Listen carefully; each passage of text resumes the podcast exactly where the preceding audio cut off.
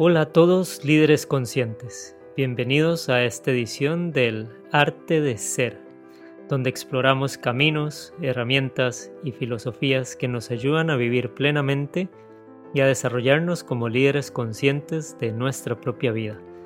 Mi nombre es Rodolfo Carrillo, chamán del liderazgo consciente, consultor, facilitador, coach, autor y creador del modelo Ser. Estoy muy feliz de que estén aquí conmigo.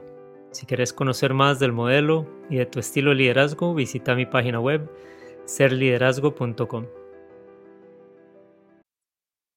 Levantarse en las mañanas, desayunar, alistarse para salir a tomar el bus o caminar a la escuela o colegio, recibir clases todo el día, hacer amigos, aprender, ser evaluado, obtener un título para poder ya sea seguir estudiando o iniciar una vida laboral. El sistema educativo moderno nace en Prusia en el siglo XVIII, con el fin de preparar a los estudiantes para ser buenos trabajadores. En ese entonces se establece una estrecha relación entre las necesidades empresariales y la materia impartida en el sistema. Se desarrolla un sistema de clases obligatorias divididas por edades, sistemas de calificaciones con exámenes estandarizados, una estructura de premios y castigos, horarios estrictos y una presión que recae sobre alumnos y maestros. Usualmente en este espacio no se fomenta la iniciativa ni la imaginación. Los alumnos no estudian lo que realmente quieren saber, sino la materia que se les impone. En un sistema a menudo aislado del mundo exterior, eh, que hoy podríamos considerar obsoleto, nos desarrollamos para ingresarnos al mundo, al mundo empresarial y a, la, y a la vida de adulto. Algunos nos adaptamos mejor y otros pues tenemos mayor dificultad. Lo más interesante para mí es ver cómo algunos de los que, de los que nos adaptamos y sobrevivimos al sistema, a veces regresamos a querer transformarlo. Aunque yo no he tenido la oportunidad de ser educador a nivel de escuela y o colegio, más que impartir algunos talleres ocasionales, sí he tenido la dicha de poder ser profesor universitario en el área de negocios durante más de siete años. Y también veo la necesidad de que cambiemos ese sistema. Personalmente busco que mis estudiantes tengan criterio, que sean innovadores, que se atrevan a opinar, pero a menudo lo que me encuentro con ellos es eh, el resultado de este adoctrinamiento eh, en el cual aprenden a seguir órdenes y no son líderes. Hoy tengo la dicha de tener como invitada a una persona que se sale del molde y, bueno, como todos mis invitados, una que se ha atrevido a cuestionar el sistema educativo y a replantearse. Mi objetivo de tenerla hoy aquí es que podamos hablar de quién es ella y qué se requiere ser para poder transformar aquello que sentimos que nos podría estar limitando. Ella es Carolina García, costarricense, educadora de formación, licenciada en Administración Educativa y con un máster en Psicología de la Educación por la Universidad de Barcelona. Es fundadora del proyecto educativo Beleli Educación, una red de centros educativos para primera infancia y primaria, un centro de formación profesional y además promotora del juego guiado por niños en, espacio, en espacios públicos.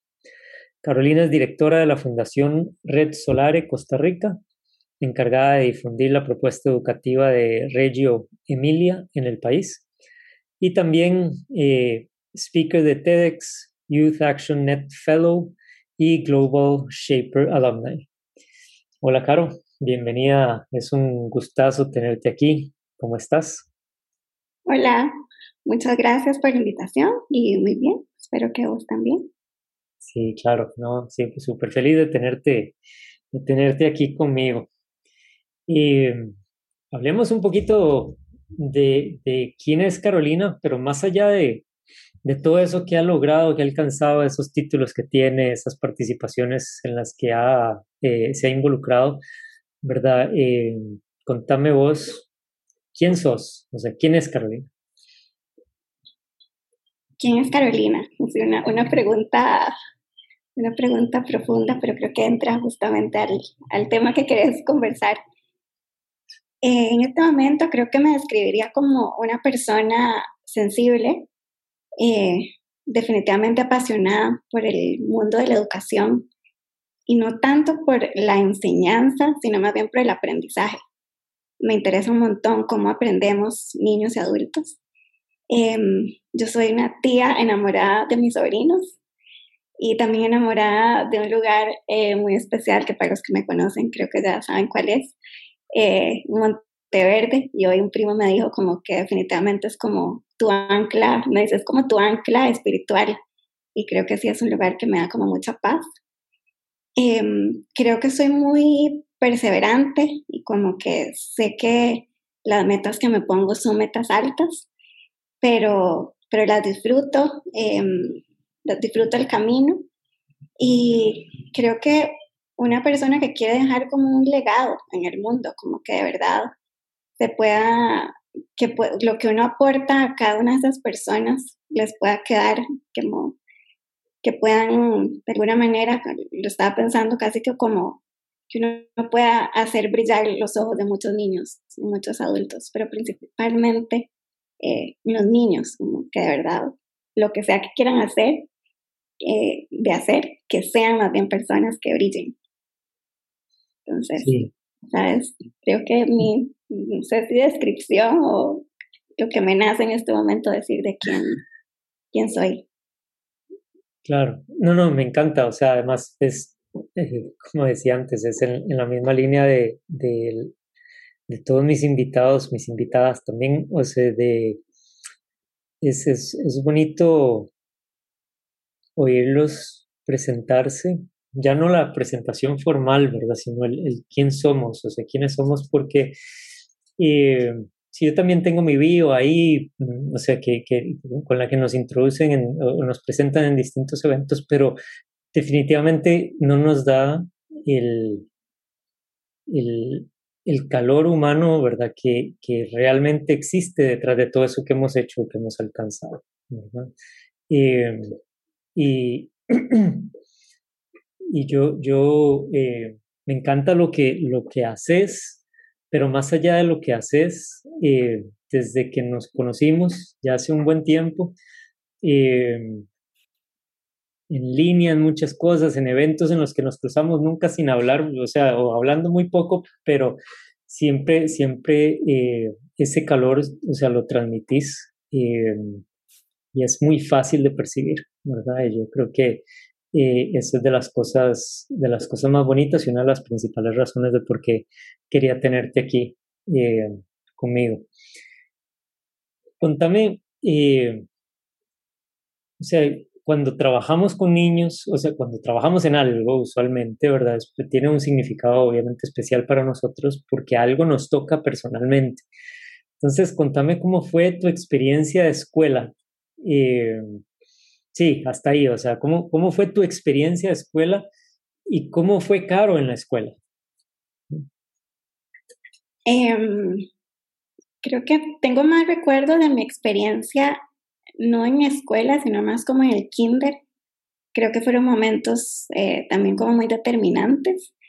Eh, yo estuve en, en, la escuela, en el colegio alemán y, y siempre como que tengo esta referencia a esta persona, una maestra alemana, Frau von Salfeld, o sea, el nombre más, no, el nombre más cute para la maestra, Frau von Salfeld, y es esta señora alemana súper fuerte, determinada, que de un momento, de una edad muy temprana, creo que me enseñó, y yo creo que eso es lo que sigo como cargando, no cargando, no cargando, sigo como promoviendo es el no hablar de pobrecita.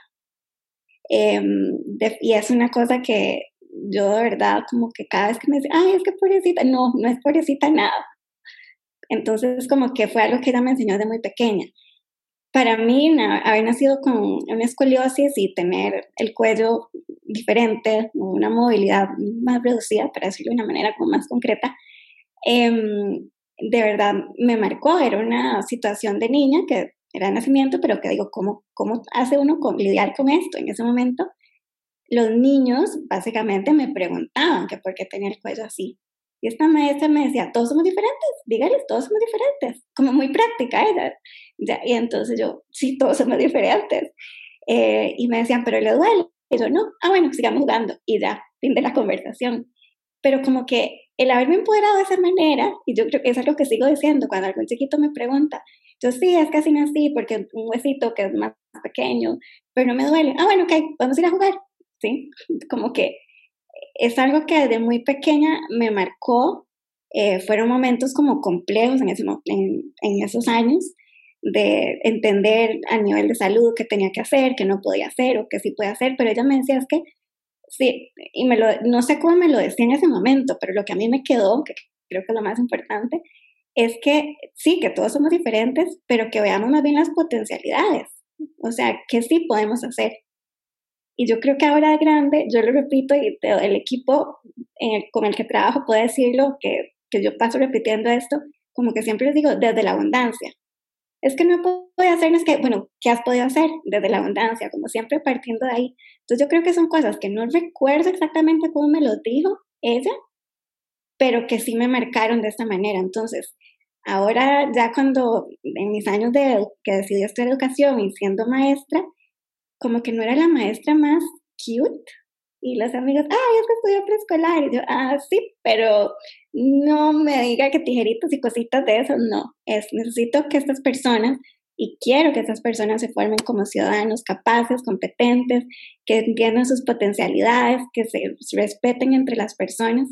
Y a veces, ay, es que está chiquitito y pobrecito. No, y no hay pobrecito. Entonces, como que siempre he sido como sí, a veces me avisa eso, como que yo soy pequeñita y que creen que entonces, ay, pequeñita y maestra preescolar. Y yo, no, aquí, si a usted se le cae algo, usted lo junta. Si usted hace esto, usted resuelve. O sea, como que no le puede uno facilitar la vida porque si no, no aprenden. Uno tiene que desde muy pequeños formar a estas personas entendiendo que son capaces, que sí, que a veces duran más, pues, todo bien, pero son capaces. Y mm, por las vueltas de la vida, bueno, este impacto que tuvo en esta maestra hizo que decidiera estudiar educación y tener ese mismo impacto en muchos otros niños. Y el proyecto en el que estoy en este momento está situado o empezó en la casa de esta misma maestra. Entonces como que la tengo muy presente. Bueno, y la veo muy y me, a veces llega y me regaña que por qué no he regado las matas o alguna cosa así. Y, y, me siento otra vez como la chiquita de cuatro años, pero después me dice, increíble lo que han logrado, increíble que es. Y entonces yo a veces le pregunto, ¿qué hizo usted diferente conmigo? Y me dice, nada, todos son, todos son personas capaces. Y yo decía, pero es que algo tuvo que haber hecho diferente. No. Es empoderar a cada una de las personas por lo que son. Y si te, te, tocaba aprender que había que ver el reloj porque tenías que hacer alguna cosa, porque tenías que cuidarte y no comer algo para mantener siempre una buena salud, lo aprendiste pequeña y, y yo en serio como que me sigue quedando ese cuestionamiento, pero ¿qué hizo diferente? Entonces, eso es lo que diría del lado de, de, digamos, la escuela y estas personas. Creo que tuve maestras muy, em, como que me empoderaron mucho de muy pequeña y obviamente viene acompañado de un apoyo de la familia súper fuerte también. Eh, que yo creo que también era como un balance porque tal vez en la escuela tuve personas que me empoderaron mucho y en la familia más bien me cuidaban mucho. Entonces yo como que desde, desde pequeña era, pero si puedo, si puedo, si puedo. Entonces em, creo que ese mismo impacto lo quiero hacer con, y, lo, y, siento que lo estoy haciendo con muchos niños, pero ahora a través de muchas maestras y maestros también que pueden llevar ese mismo eh, no solo mensajes, sino que ese mismo como sentir y ese que lo puedan realmente entender a nivel interno, no como una tarea, sino como realmente que comprendan lo importante de creer en esa persona. Y si creemos en esos niños, se van, eso lo, eso lo llevan como una maletita para el resto de su vida. Em, entonces, eso es el, por lo que decidí estudiar educación. Y bueno, yo creo que sí, creo que habla, hablaba también mucho de la, escuela. Y mm, también para como agregar una parte como de la, del preescolar, estaba hablando, pero con la primaria, creo que fueron momentos complejos eh, de vida, porque se esperaba de uno, o por lo menos así lo veía yo, yo creo que ahora lo veo diferente, pero que se esperaba de uno ciertos hitos que uno debería haber ido cumpliendo en la vida, eh, y si no se estaba logrando, eh, y no, no, digo a nivel académico, sino más como a nivel social, o que se espera de, que vayan haciendo los adolescentes o así, yo creo que yo lo, lo empecé a vivir de una manera como diferente ya cuando estaba más grande y tuve otras oportunidades de tal vez estar en contextos mucho más amplios, mucho más, con una mente más abierta. Entonces, de la escuela y el colegio tengo como pocos recuerdos, pero creo que lo que más me marcaba eso, que tal vez los niños eran muy directos en preguntarme por qué yo tenía el cuello así o por qué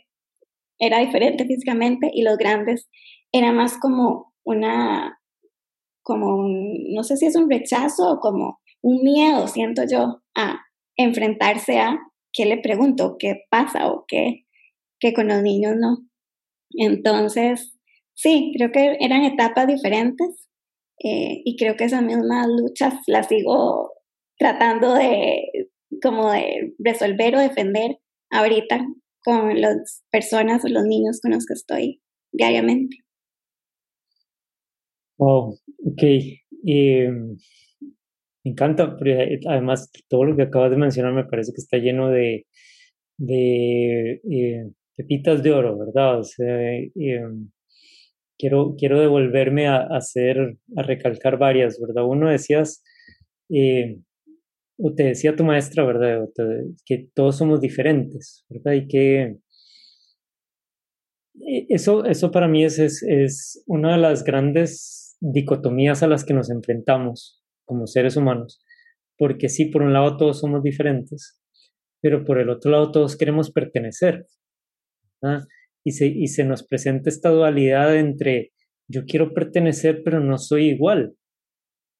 Y, y, y, usualmente, ¿verdad? También es como que vamos a jugar los niños juntos, ¿verdad? Los niños varones juntos, ¿verdad? Y las niñas por allá. O vamos a jugar, o sea, los niños varones juntos que estamos en el grado o en el, o en, o en el kinder A, ¿verdad? O sea, y los del B van por allá, ¿verdad? Y, y nos vamos, vamos creando estas separaciones, ¿verdad? Eh, pero dentro de estas separaciones también es como, eh, o sea, hay esta dualidad entre, entre, entre sí, quiero ser yo, pero no quiero ser tan yo ni tan distinto que, que el resto me vean, me vean raro, ¿verdad? O sea, y, y, me vayan a rechazar. Y me parece que es, eh, por supuesto, es algo que aprendemos con los años, porque no, no, viene, no viene de la niñez, como bien vos describís, y, por eso quería hacer la, la, la alusión a eso, porque como bien vos describís, el niño hace la pregunta desde su absoluta inocencia, ¿verdad? Es como, ay, sí, te ves diferente, ¿verdad? O sea, ¿por qué? por esto. No sé, ¿puede jugar? Sí, bueno, listo, vamos a jugar. o sea, luego con los años, ¿verdad? Empezamos a hacernos un montón de historias complicadas, ¿verdad? De que si no se ve igual que yo, si no se comporta igual que yo, si no tiene las mismas habilidades iguales a las mías, entonces me cuento otro montón de historias y me cuesta más conectar, ¿verdad? Eh, digo, me cuesta más porque hay, muchas personas que tienen la capacidad de trascenderlo, pero todavía incluso, bueno, con todos los movimientos de Black Lives Matter, o sea, y de, y de, y, de feminismo que vamos viendo, ¿verdad? Vamos viendo la resistencia que todavía hay muchos de, de aprender a manejar esta diferencia o esta dicotomía entre somos diferentes, pero podemos seguir estando juntos, ¿verdad? Y podemos seguir, seguir cooperando, jugando, disfrutando juntos, a pesar de las las diferencias que podamos tener. Eh, me parece súper poderoso esa, esa forma en la que esta maestra te, te invita y por supuesto los invita a todos, ¿verdad? Eh, a, todos tus compañeritos a abrazar este, e, esta, esta situación, ¿verdad? Y hacer esta, este entendimiento, este aprender esto. Y casi que normalizarlo también, porque entonces es algo que sí, bueno, vos necesitas tal vez anteojos y ok, todo bien.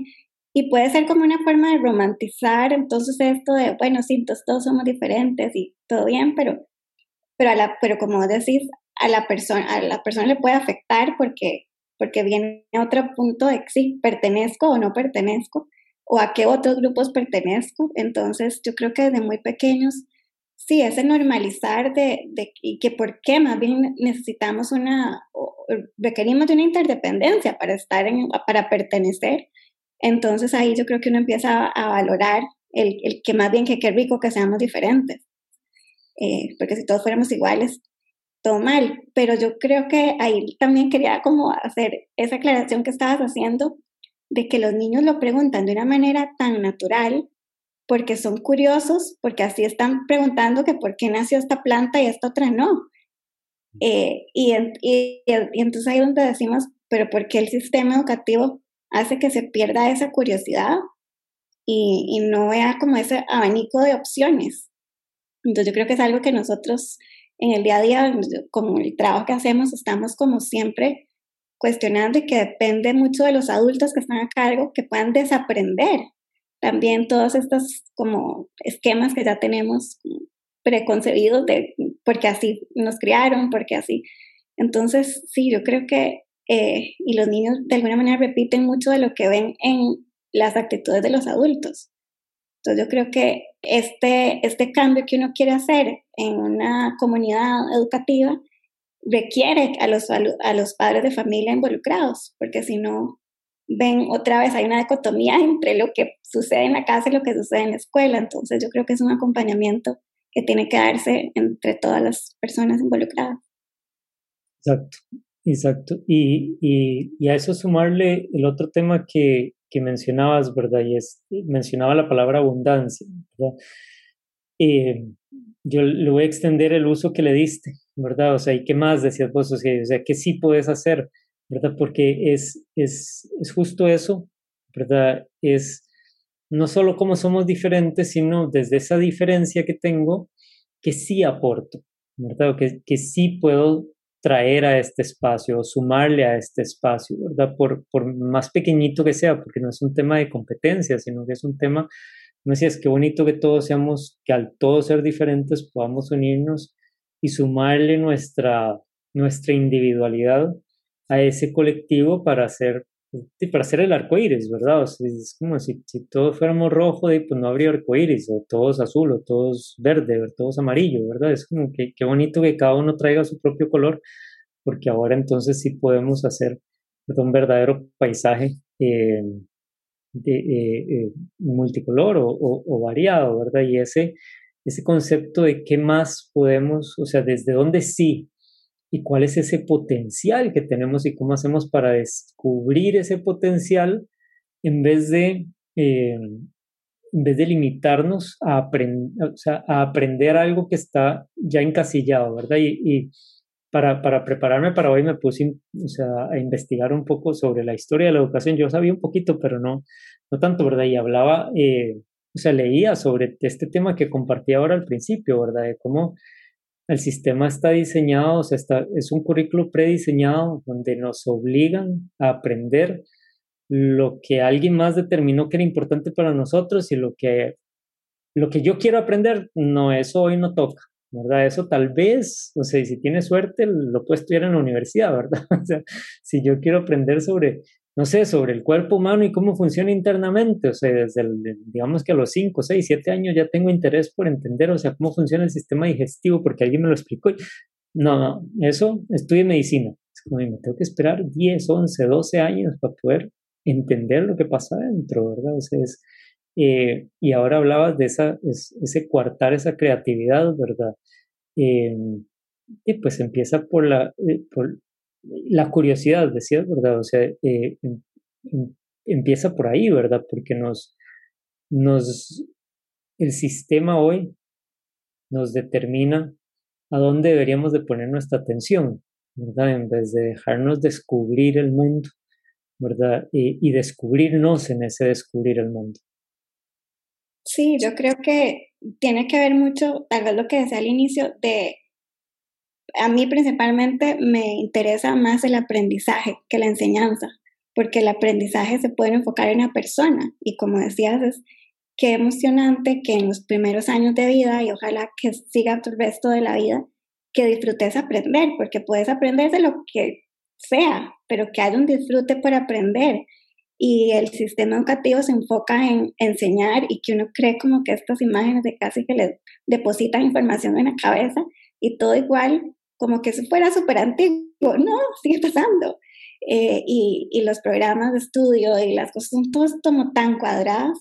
Entonces, eh, una educación que de verdad esté del lado de los derechos de los niños es una educación que va en contra de lo que el sistema nos ha dicho por años de años de años. Y, y ahí es donde uno los mejores aliados son los niños y de los que tenemos que aprender es de los niños. Entonces, eh, me parece como importante que nos cuestionemos más cada vez que hablamos de educación. Y ayer creo que salió una nación de los programas de estudio que no sean de, formación de los profesores, pero vuelven al punto de enseñar otra vez como el adulto, dándole la receta al niño. Y, y yo dije, ¿por qué no cambian todo eso y más bien como qué podemos aprender de los niños? ¿Qué está pasando con los niños de hoy? Y no es que, bueno, en el futuro, no, los niños de hoy, ellos nacen con estos derechos, nacen con todo un mundo de posibilidades, se cuestionan de todo y en qué momento el sistema se los corta. Entonces es un trabajo fuerte porque creo que, y, y, nos pasa, digamos, a nosotros mucho con las personas que llegan a, a trabajar a veces con nosotros, que dice, es que en ninguna escuela les permiten como como de verdad valorar lo que es el niño, sino que ya es esto es lo que hay que darle y no el, lo que el niño. Entonces, creo que las maestras también se sienten como más, cuando hay un grupo que está apoyando este tipo de iniciativas, entonces se sienten más acompañadas. Eh, pero a la vez es una responsabilidad gigantesca y yo a veces me cuestiono, bueno, ¿qué, le, qué más puedo hacer para el, que el equipo con el que trabajo pueda tener este tipo de, como de oportunidades de, de seguir creciendo, de seguir viendo a los niños de esta manera, porque, el, porque de verdad es ir contracorriente en muchos sentidos, pero uno cree en los niños y va hacia adelante y, hay que visibilizarlo. Yo creo que es un rol que tal vez muchos educadores no están conscientes de que es un rol muy político el que tenemos, porque como decías, la decisión de o hacer un espacio de trabajo de diálogo colaborativo o todo el mundo por separado haciendo su cosa individual y que va a quedar igual, con todos iguales. Entonces estos espacios de, de, tomar decisión de quiero algo más colaborativo o quiero algo todos separados o, o, alguien o todos pueden hablar y la opinión se respeta o solo es el, el adulto el que habla y decide como que esas decisiones son decisiones muy políticas, no, no es solo cuando van a llegar a votar, es desde ese momento que tanto se le está respetando su voz eh, en las decisiones que quieran tomar. Así es, así es, y ahora, y ahora es algo que, que me parece importante rescatar, ¿verdad? Que es ir, ir contra, corriente, ¿verdad? Y, y haciendo eso, o sea, diciendo eso, ¿qué te lleva a vos a ir contracorriente? ¿verdad? A plantearte hacer las cosas así, o sea, a plantear un modelo distinto de lo que es eh, usual. Eh, creo que no me lleva sola, sino que me lleva acompañada. Eso creo que es primero que todo como creo que el equipo de manera complementa, eh, enriquece como esta, este empuje que uno quiere ir de contracorriente eh, y se va enriqueciendo también de todos esos puntos de, de vista. ¿Por qué lo hago? Yo, principal, o sea, yo, digamos, a nivel personal, porque creo en cada uno de esos niños. Y de alguna manera me siento como vocera, como la voz de, de muchos de los niños para que lo que quieren hacer, lo que disfrutan, lo que sueñan, que de verdad que eso se ha escuchado porque como decías, sí, puede ser que te levantaste en la mañana y te encontraste algo de camino que quisiste llegar a la escuela a contar, vean esto tan chiva que pasó y la maestra dice, ah, sí, pero hoy tenemos que ver el libro la página 10. No, no, entonces yo soy la que, no, es más importante en este momento ese interés del niño. Y ahí uno hace la magia y trae todo lo que tiene que, lo estar haciendo los niños a esa edad. Pero si uno no parte de ese interés, no hay emoción en el aprender. Entonces sí, lo puedes aprender de memoria o lo tienes que aprender por algo que viene, pero no hay algo emocionante. Por eso digo que creo que el mejor regalo que uno le puede dar es que disfruten aprender. Que uno le pueda como, de alguna manera, como guardar ese, ese, como si fuera un tesoro, el hecho de que, de que siempre se emocionen por aprender. Porque ya de grandes pueden también decidir qué quieren y, no es como ya cuando salís a la universidad, bueno, ahora sí escoja qué va a hacer, cuando nunca se te dio la oportunidad de pequeño de tomar esas decisiones. Y todo esto para muchas personas puede sonar como demasiado libertinaje, que hacen lo que quieran, no es eso. en medio de todo esto, los niños necesitan límites, pero límites con amor, límites con una claridad y valorando esa, esa capacidad que ellos tienen. O sea, merecen una explicación, eh, pueden tener un espacio de diálogo eh, para poder entender por qué estas cosas están haciendo o no. Entonces, yo creo 100% en el, poder de, los niños. Creo que nos están más bien enseñando muchísimo a los adultos y creo que muchas de las iniciativas que se hacen ahora a nivel corporativo en adultos y de todas las habilidades blandas que deberían, es que los niños lo traen por naturaleza. Casi que le estamos teniendo que reenseñar a los adultos algo que ya ellos traían por naturaleza. Los niños son súper compasivos desde muy bebés y ven a alguien llorar y ellos inmediatamente, naturalmente quieren ir a, acompañar a esa persona. Eh, sus emociones las, las expresan de una manera muy natural y que nos dicen, no, no, no, tranquilito, no llores más, no hagas, ¿cómo que no llores más? Algo me está pasando, quiero que más bien me validen esa necesidad que estoy teniendo. Y, y son esos como pequeños em, cambios en la perspectiva de cómo uno ve al niño que hacen una diferencia en, en la cotidianidad, en la experiencia educativa. Entonces, em, sí que aprender las cosas básicas y, y, y, pueden aprender de lo que quieran, pero que ellos como personas, como decía hace un rato, puedan tener ese brillo en los ojos y se emocionen por aprender, por entenderse a ellos, por saber quiénes son, por respetar al otro, por que si metieron la pata, ¿cómo la saco? ¿Cómo resuelvo? Eso lo tienen que aprender desde pequeños, pero requieren de adultos que estemos al lado, que creamos en sus capacidades. Yo creo que eso es lo más importante, creer en las capacidades que tienen los niños, no, no minimizarlos y más bien muchas veces tienen más sensibilidad que muchos de los adultos tienen más eh, herramientas que muchos de nosotros los adultos. Entonces, son como de verdad grandes maestros de la vida. Completamente, completamente. Ahora, trayéndolo de vuelta eh, a vos, porque claramente este es, ese es, tu proyecto, ¿verdad? Obviamente tenés tu socia y, y, todo el equipo que te acompaña, pero ¿cómo es, cómo es hoy Carolina y cómo todo esto impacta el, el quién es Carolina? Em, creo que todo esto que, sí, hablando del hacer, todo esto que he hecho viene mucho por eh, mi propio proceso de entendimiento de mi ser. Es decir, mucho de lo que yo he trabajado a nivel personal para justamente entender por qué me sentí de cierta manera cuando era niña o por qué eh, ya un poco más grande también, qué fue lo que me qué fue lo que me costó, qué fue lo que esas tal vez falsas creencias que tenía. Todos esos procesos los he podido de alguna manera sanar, creo que no todo, pero muchos de esos procesos y más bien como que me iba a este proyecto con todas esas personas que estás diciendo que para mí sin todas estas personas no podría, no estaría pasando nada de esto, em, me, casi que me volcaba que sí, para mí es importante entender mis emociones y mis necesidades y entender y tener una relación respetuosa con nosotros, como para el proyecto, cómo puedo aportar eso al proyecto. Entonces como que se convirtió en casi que un juego donde lo que yo estaba viendo a nivel personal lo llevaba mucho al proyecto y veía ese impacto en muchas personas y me alimentaba, bueno, qué otras cosas necesito ir también como buscando, sanando o, o como fortaleciendo la relación con la naturaleza.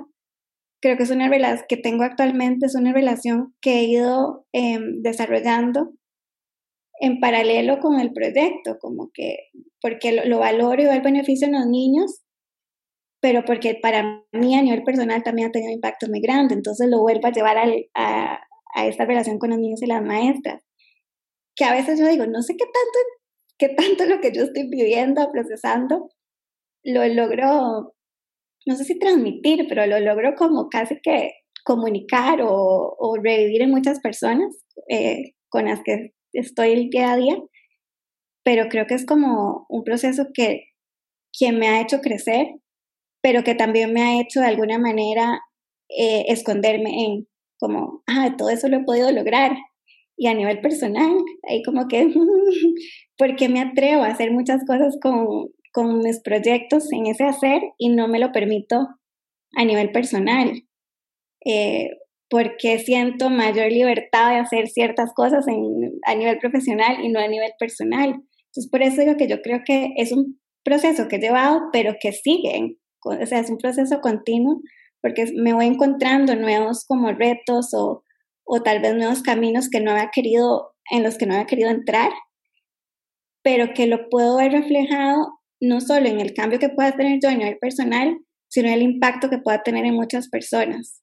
Yo creo que a veces lo que me viene a la mente es como si, si estos niños pueden ser escuchados en este momento, pueden ser respetados, pueden respetar al otro, pueden verse como personas capaces. Ahora no tienen que resolver sus problemas o sus situaciones de adulto, porque ya ahora lo procesaron y lo liberaron y lo eh, y que tal vez lo que un adulto les dice no necesariamente ellos lo tienen que creer, sino que pueden tener su propia versión de quiénes son ellos desde muy pequeños. Yo creo que muchas personas creen que no, no son capaces de tan pequeños, pero sí son capaces. Entonces, sí, yo a veces digo, esta situación como alguna familia, son los adultos los que están pasándole tal vez esos miedos o estos, estos como creencias al niño, pero el niño no las no son de ellos, no son de él o de ella. Entonces, ¿cómo ayudar a liberar desde ese momento eso que no les pertenece? Y más bien cómo eh, lo pueden sí, sanar ahorita o liberar y que no lo tenga que cargar por mucho tiempo, pero otra vez no es solo individual, sino que requiere de un trabajo o de una, de una comunidad, requiere como de, muchas personas que estén en ese nivel de conciencia y creo que los niños tienen ese nivel de conciencia. Ahora que cuando empezaste a describir eh, tu, la correlación, ¿verdad? Que hay, vos decías en el hacer, ¿verdad? Pero el podcast se llama El arte de ser. Y vos lo que describías era justo eso, el arte de ser en el hacer, ¿verdad? Que es, eh, es mi fin con este, con este espacio. Eh, y me encantó irte porque también era la razón, o es la razón de por qué quería invitarte y tenerte aquí. Y es esa, dualidad que se da o que podemos desarrollar eh, entre lo que vamos haciendo y lo que, y lo que somos.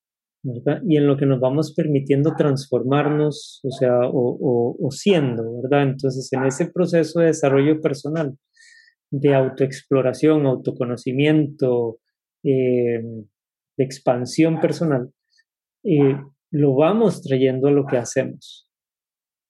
Y es este, este juego del arte de ser en el hacer, ¿verdad? O sea, de quién soy yo y cómo voy impactando lo que hago, lo que pasa alrededor mío, lo que, o sea, cómo me presento ante el mundo, ¿verdad? Y cómo eso se vuelve un proceso también de retroalimentación. ¿Verdad? me gusta, no me gusta, sí, me gustó, lo disfruté un montón, voy a hacerlo más, ¿verdad? O sea, voy a seguir expandiéndome, ¿verdad? Como este tema que decías de la naturaleza, ¿verdad? Descubro mi conexión con la naturaleza y entonces, o sea, o mi gozo en la conexión con la naturaleza y entonces lo comparto con otros y veo lo bonito que eso se comparte, que, que eso se convierte, entonces me expando todavía más en esa conexión, ¿verdad? Y es esta dinámica tan expansiva, y, tan gratificante, ¿verdad? De ir trayendo la mirada hacia adentro, explorándonos, permitiéndonos desarrollarnos, pero además, o sea, trayendo eso como un impacto, ojalá positivo, a las personas alrededor. O sea, en nuestro proceso de expansión personal, obviamente terminamos eh, impactando usualmente positivamente o en expansión también a las personas alrededor, ¿verdad? Y no es fácil. O sea, como que es también uno puede, que por eso sí, a veces como, bueno, mejor esto me escudo como, vean qué lindo lo que hago, pero, pero el trabajo personal, yo en este momento diría, yo quiero más libertad a nivel personal, pero el, pero entonces como, bueno, entonces será que ese es el, nueva, el nuevo capítulo al que, al que entro eh, de autodescubrimiento y también quiero verlo reflejado de, esa manera en, en, todas estas personas con las que convivo diariamente. Entonces, es, es complejo, es duro, o sea, todo esto que ahora decía de llevar un proceso personal, no es, ah, sí, qué bonito, es fuerte, pero es justamente lo que le da uno también más fuerza, se conoce uno más y, y libera. Yo creo que eso también es como rico. Eh, y, sí, y yo creo que por eso decía, lo puedo ver en los niños, o lo puedo ver en todas estas personas, digo, este trabajo que estoy haciendo yo no solo me está impactando a mí, sino que le está llegando a muchas otras personas. Y, y para eso mi socia y todo su equipo pedagógico, sí, todo lo que tienen que aprender en la escuela, pero, pero para mí que sean buenos ciudadanos y que sean personas felices entonces yo creo que esos son los complementos que, que incluso entre, así, nada más para tener idea, entre nosotras dos, creo que nos hemos aportado muchísimo en la visión de cada una y cómo yo creo que es lo que justamente la otra necesita. Entonces ha sido como el complemento perfecto, eh, el matrimonio perfecto, ha sido como eh, de verdad porque justamente las dos hemos, hemos desaprendido y aprendido de la otra. Entonces, es algo que agradezco todos los días. Qué bueno, y, me hace gracia que decís que no es fácil, pero también a la vez decías antes que a los niños se les da natural, ¿verdad? No es fácil por toda por todas esas estructuras que nos hemos autoimpuesto, ¿verdad? Que otros nos invitaron a, a asumir y que nosotros nos las fuimos poniendo, ¿verdad? Las fuimos aceptando. Eh, pero que los niños naturalmente aprenden y se transforman, ¿verdad? O sea, y, uno deja de ver un niño un mes y llega y ya, es otro, ¿verdad? O sea, es otro por todo lo que aprendió, por todo lo que experimentó, o sea, y, y se transformó y se presenta de esa nueva forma, ¿verdad? Y, en cambio nosotros, obviamente, pues hay un proceso de desarrollo del ego y la personalidad y se van afianzando y nos vamos estructurando, ¿verdad? Entonces, psicología.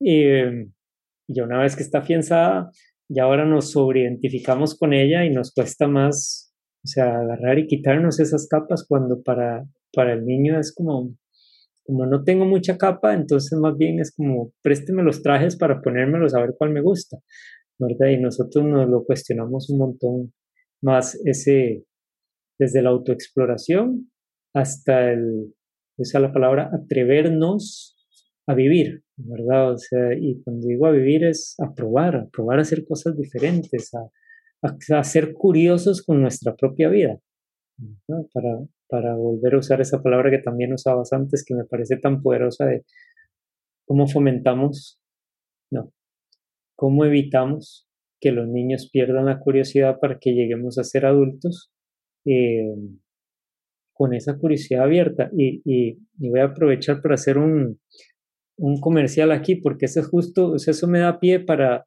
para justo sembrar el, el, el, podcast de la próxima semana, porque voy a estar hablando con Adriana Ruiz sobre la innovación, ¿verdad? Y, y la innovación tiene todo que ver con la curiosidad, ¿verdad? Y el atrevernos a, ¿verdad? Y entonces eh, es, es justo eso, es como cuando perdemos la conexión hablemos del niño interno, ¿verdad? O sea, cuando perdemos la conexión con ese niño que, que a todos nos queda algo de ese niño que fuimos, ¿verdad? Dentro y nos sobreestructuramos demasiado, nos cuesta salirnos del molde, del molde que nos hemos creado. Entonces, ¿cómo? Y por supuesto, de los moldes afuera, de, las capacidades de innovar o de, ser creativos que tenemos afuera. Entonces, eh, tal vez te lo devuelvo como una pregunta. ¿Cuál crees que es tu mayor reto en este momento para hacer eso? O sea, para, para no solo trabajar con los niños de afuera, sino que trabajar con tu niña interna. o darle voz a esa niña interna aún más de la que ella tiene. Creo que el mayor reto es en este momento, no sé si lo decía hace un poquito, como tal vez tener mayor libertad a nivel personal. Yo creo que de verdad es como, eso es, siento que es como la etapa que viene. Em, y, y si y hago como la, a nivel personal, pero si hago la analogía de que casi que todo lo he vivido en paralelo a cómo se hace en el proyecto, yo creo que estamos en, en, en una etapa del proyecto donde puede uno caer en encasillarse otra vez porque, porque la primaria y ya tienen que estar aprendiendo y ya, pero ¿por qué no también atreverse? Y creo que eso es más fácil otra vez, empezar por el proyecto y cómo atreverse a hacer cosas de mayor libertad y viendo que sí es posible llevar el proceso paralelo a nivel personal. Yo creo que es lo que ahorita, sí, lo que ahorita como que más como reto tengo y que tal vez eso mismo, ese, ese, digamos, ese crecimiento que estamos teniendo con los niños, ya los adultos se cuestionan más de qué deberían estar haciendo o qué no. Cuando son más pequeños, hay más libertad, ah, están jugando, todo bien, ya después aprenden, ya después. Entonces yo creo que el reto que viene es poder mantener esa creencia de que son capaces, de que pueden tomar decisiones, de que pueden eh, ser, sí, que pueden tener autonomía, que pueden tener más libertad, que, y, que, y que no es solo un currículo académico lo que va a determinar, o, es una parte apenas muy pequeña lo que va a determinar su, el, su futuro, el resto de los años, sino que queremos que esas personas crezcan respetándose entre ellos, que su voz sea escuchada. Entonces yo creo que es un, viene un trabajo aún más fuerte con las familias eh, y yo creo que es un trabajo muy en, comunidad y que nosotras mismas estamos explorando. Entonces yo creo que permitirnos explorar estas, este crecimiento, yo creo que no solo porque uno ve la edad, de verdad, son otras situaciones, otros miedos que pueden tener, que podemos tener. Porque, porque sí, yo creo que chiquititos es diferente y ahora eh, es más complejo. Entonces yo creo que eso mismo, vivirlo a nivel personal, bueno, ¿qué significa entonces esa libertad o ese crecimiento para mí a nivel personal? Entonces, creo que sí, siento que es la etapa que viene, eh, me emociona, eh, me asusta, y, y yo creo que también toca a través como, como de yo creo que soltar y llorar y, y, y, y como que buscar a esas personas que de alguna manera lo van como apoyando a uno. Por eso agradezco el tener ese como complemento en el día a día, como poder, cuando uno está como, pues, como que yendo por otro lado, que hay otras personas que lo vuelvan a, como a, como a recordar ese, ese camino. Y yo sé que eh, en parte es, como seguir soñando, seguir eh, atreviéndose em, en etapas diferentes. Entonces, yo creo que es casi como un volver a empezar un proyecto, porque uno sigue en eso, pero yo a nivel personal creo que me va a costar más que a nivel profesional. pero estoy apuntada a hacerlo. Sí, qué bueno. Eh, qué bueno porque eh, creo que es, es, creo que el reto no es tuyo, creo que el reto es de la humanidad, de soltar tanta estructura que nos ha limitado por tanto tiempo eh, y atrevernos a, replantearnos cómo poder realmente vivir mejor. Y, cuando hablo de eso, o sea, yo mencionaba que tengo ya más de siete años de ser profesor universitario y parte de las cosas,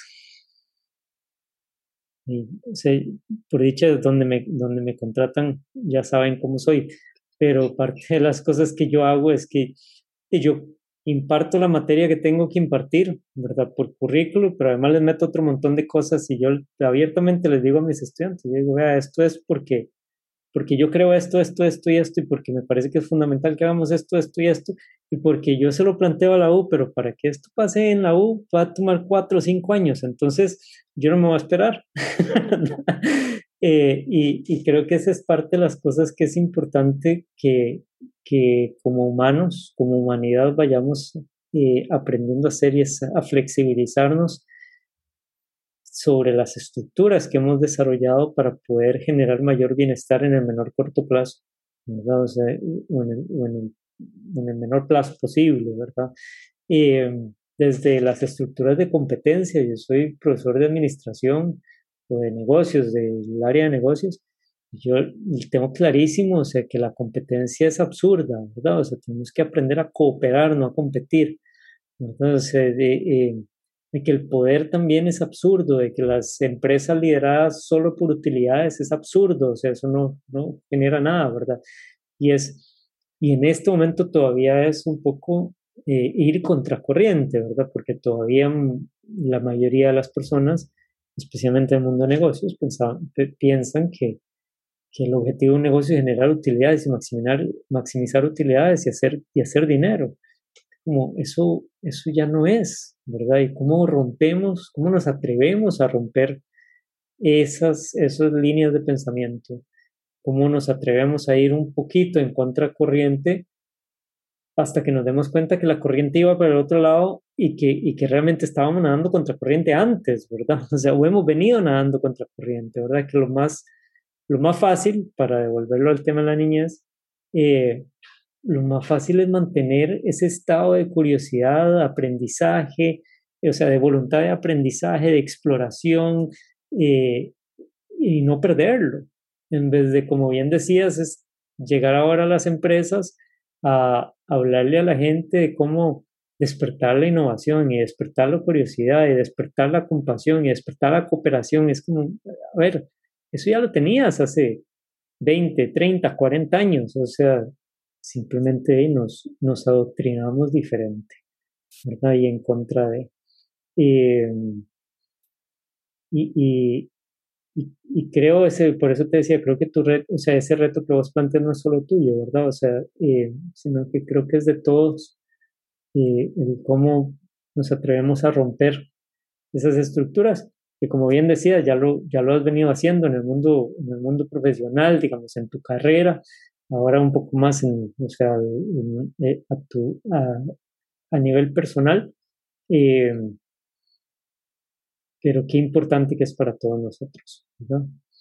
Eh, porque en el fondo la vida es para disfrutarla y, y, y, para, ojalá, hacer, hacer, dejar un impacto positivo, ¿verdad? Y, eso, y, con eso quiero hacerte esta última pregunta y es, ¿cuál es el legado que vos quisieras dejarle al mundo?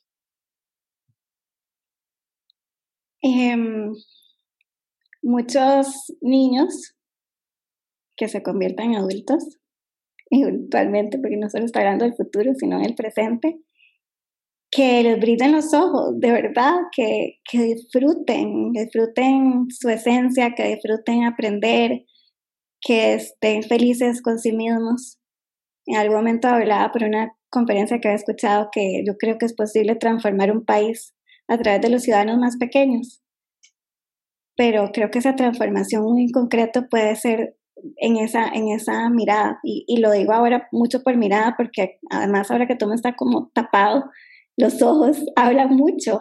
Entonces, em, en esa conexión con los ojos, yo creo que podemos ver si esa persona está realmente feliz. Y, y es una de las cosas que más me ha como movido ahorita que estamos en pandemia y hemos tenido niños que han pasado, que han venido de otras escuelas, que se han pasado conectados y, llegan, llegan con nosotros y dicen, los papás es que les devolvieron el brillo en los ojos, me devolvieron a mi hija o a mi hijo. Entonces ya para mí, yo creo que que eso es una ganancia gigantesca para esa persona, para la familia y para el mundo. Entonces, sí, niños que sean felices.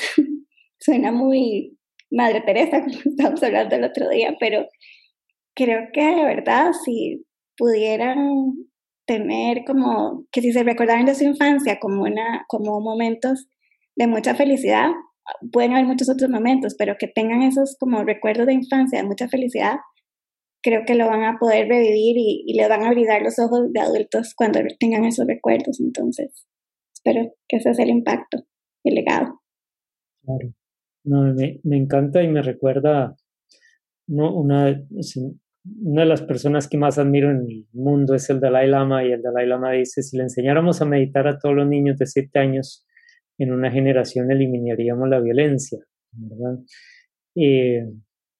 y creo que en este caso aplica lo mismo, ¿verdad? Si le enseñáramos a ser felices o le permitiéramos a los niños mantener esa felicidad, les enseñáramos a sostenerla, en una generación el mundo sería otro, ¿verdad? No, no, estamos hablando de muchísimos años, estamos hablando de, de una generación, ¿verdad? De, adult de niños que se convertirán en adultos felices que lo que harán es compartir su felicidad con otros.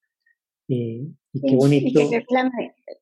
que, creo que la meditación en los niños se puede ver en ese placer del juego, en ese contacto con la naturaleza, esa plenitud que pueden sentir en abrazar a otro, a otros de sus amigos. Entonces, em, yo creo que esa es la forma en la que ellos de verdad están como haciendo esa como conciencia plena, eh, porque están viviendo el presente y lo están viviendo de la manera más como de más abundancia, de mayor gratitud. Entonces, creo que estamos, estamos por el camino correcto.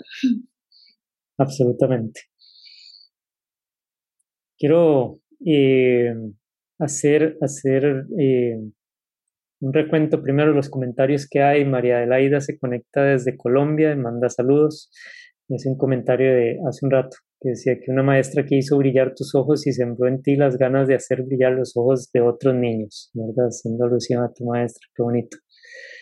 Elizabeth, una amiga que trabajó muchos años en el PANI, dice, excelente punto empoderar a los niños, potencializar sus capacidades, las capacidades que cada niño tiene. Así es.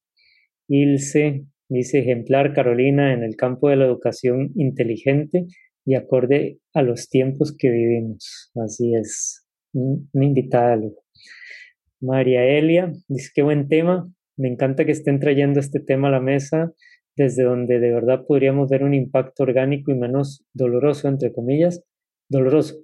Aprender desde pequeños que la diversidad es nuestro derecho y más aún nuestra más profunda naturaleza. Así es. Eh, Guillermo nos dice, uy, qué bueno, los niños, los niños tienen mucho que enseñarnos, absolutamente. O sea, pasa una hora con un niño y aprende más de lo que aprende viendo cualquier canal de televisión, sin importar si es History Discovery o lo que sea, ¿verdad? Ana Beatriz dice que bueno, las personas como Carolina que buscan constantemente el bien de los niños de acuerdo al presente, respetando toda la individualidad. Así es, así es completamente. Guillermo vuelve a decir devolverle el brillo a los ojos. Así es. Y María Laida nos vuelve a decir, maravilloso, Caro, celebro tu ser y te acompaño en esa apuesta de vida. Qué fortuna es tener tu luz alumbrando la cultura de la infancia. Un abrazo. Eh, eh, Jimena dice, gracias a ambos por este espacio. Y Loriana, Caro nos enseña todos los días a ver todo desde la abundancia liderando un equipo y una comunidad con gran espíritu y amor en todo lo que hace. Así es, y Yamil le dice hermoso, Caro, gracias a ambos. Pues sí, maravillosos mensajes, un reflejo, Caro, de, tu luz y de lo que estás haciendo, el impacto que tenés. Muchísimas gracias por estar hoy acá compartiendo con todos nosotros, o sea, esa, ese gran amor que le tenés a la niñez y a la vida. Muchas gracias por la invitación y feliz de conversar y, ser voz de muchos niños. Así es. Y bueno, muchas gracias por acompañarnos. Espero este espacio les haya servido para desarrollar la conciencia de su propio ser. La próxima semana, como mencioné antes, estaré hablando sobre ser innovadora con Adriana Ruiz. de verdad no se lo pueden perder. ¿verdad? queda perfecto la continuación, ¿verdad? Este, al, episodio de hoy. Eh, si te gusta el, el, contenido, por favor, compártanlo. Eh, y además me pueden seguir aquí en redes, o sea, para que no se y en, y en las plataformas de podcast para que no se pierdan ningún otro episodio. Eh, de nuevo, muchísimas gracias por ser, por contribuir a mi propósito de elevar la conciencia en el mundo para mejorar el bienestar de todos los seres. Nos vemos en el próximo episodio y que estén muy bien.